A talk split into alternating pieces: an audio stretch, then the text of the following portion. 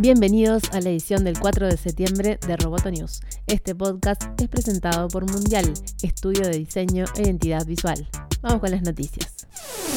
Skype anunció otro nuevo rediseño, el segundo en el año, y esta vez centrándose en la simplificación. Eliminó todo lo que no es básico para la experiencia de Skype, como los momentos y las opciones más sociales. El nuevo diseño se centra en las razones de usar Skype, hacer llamadas y enviar mensajes. La nueva versión se traduce en una interfaz con solo tres botones, chat, llamadas y contactos. También se eliminaron redundancias y menús en los que era fácil perderse. El nuevo Skype de escritorio tiene mucho del clásico, al mismo tiempo que toma elementos de la app móvil con las tres opciones principales. El gigante chino Alibaba suspende sus planes de expandir su negocio en la nube en Estados Unidos la compañía temía un mayor escrutinio regulatorio de las empresas chinas en Estados Unidos. Alibaba se mudó al mercado de la nube de Estados Unidos en 2015 con el objetivo de obtener participación de mercado de AWS, Google Cloud y Microsoft Azure, que ofrecen grandes descuentos para atraer a los clientes a cambiar de proveedor. Pero la unidad de la nube dejó de competir contra sus grandes rivales estadounidenses y en su lugar planea priorizar el mercado más estrecho de las compañías multinacionales de Estados Unidos que necesitan cloud.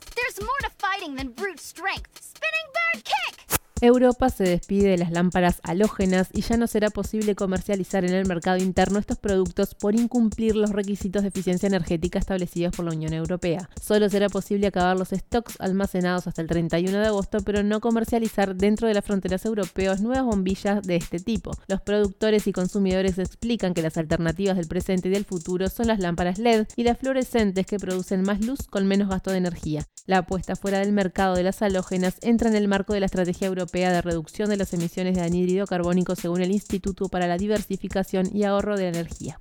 Entre el 24 y 26 de septiembre se desarrolla en Montevideo el mayor evento de negocios e innovación en tecnología y desarrollo de América Latina organizado por Genexus. Este año el evento hace honor a la comunidad mundial de desarrolladores de software bajo el lema The Power of Doing. La innovación en los negocios será de los destacados del GX28 de Power of Doing desde diferentes puntos de vista. Las posibilidades del blockchain, el IoT, el Big Data y el impacto de la productividad que pueden ocasionar los vehículos autónomos. Además será un espacio para reflexionar sobre el diseño y la interacción con el usuario. Por otra parte, Genexus liberará la última tecnología que se ha estado probando durante el 2017, Genexus 16. Las charlas del encuentro se organizarán en los siguientes focos. Metodología de desarrollo, management y negocios, diseño de desarrollo de software, desarrollo con Genexus y novedades y el último, inteligencia artificial e Internet of Things. Durante los tres días se realizarán más de 200 actividades y el registro ya está habilitado en su sitio web.